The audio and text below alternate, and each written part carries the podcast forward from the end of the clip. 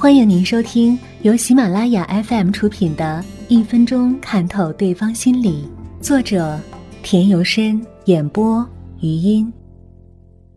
人的声音各有不同，有的洪亮，有的沙哑，有的尖细，有的粗重，有的薄如金属之音，有的厚重如皮骨之声，有的清脆如玉珠落盘，字正腔圆，有的身材矮小，声音却非常洪亮。有的高大魁梧，说话却细声细气，有气无力。古人正是对这些情况加以归纳总结，得出了以声辨人的规律。现代生理学和物理学已经证明，声音的生理基础由肺、气管、喉头、声带、口腔、鼻腔三大部分构成。声音发声的动力是肺，肺决定气流量的大小，音量的大小。主要由喉头和声带构成的颤动体系决定，音色主要取决于由口腔和鼻腔构成的共鸣器系统。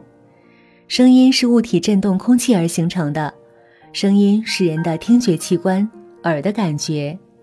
声音的音量有大小之分，音色的美丑之别，另有音高音长之分。人类的声音由于健康状况的不同，生存环境的不同。先天禀赋的不同，后天修养的不同而不同，所以声音不仅在一定城腔发出的声音才会洪亮悦耳、中气十足。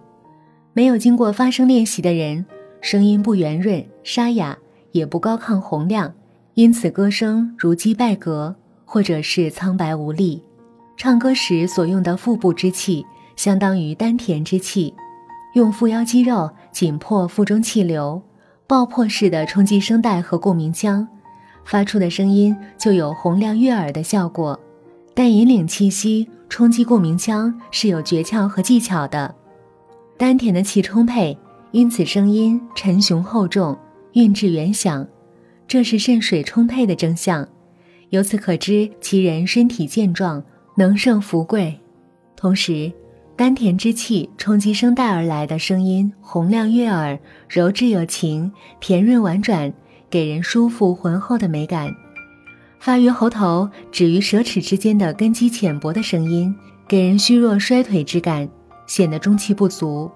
这也是一个人精神不振、身体虚弱、自信心不足的表现。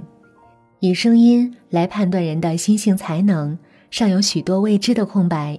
而且可信度有多高也尚无定论，但其中的奥妙是值得研究的。其基本原则并不只是悦耳动听、洪亮高亢，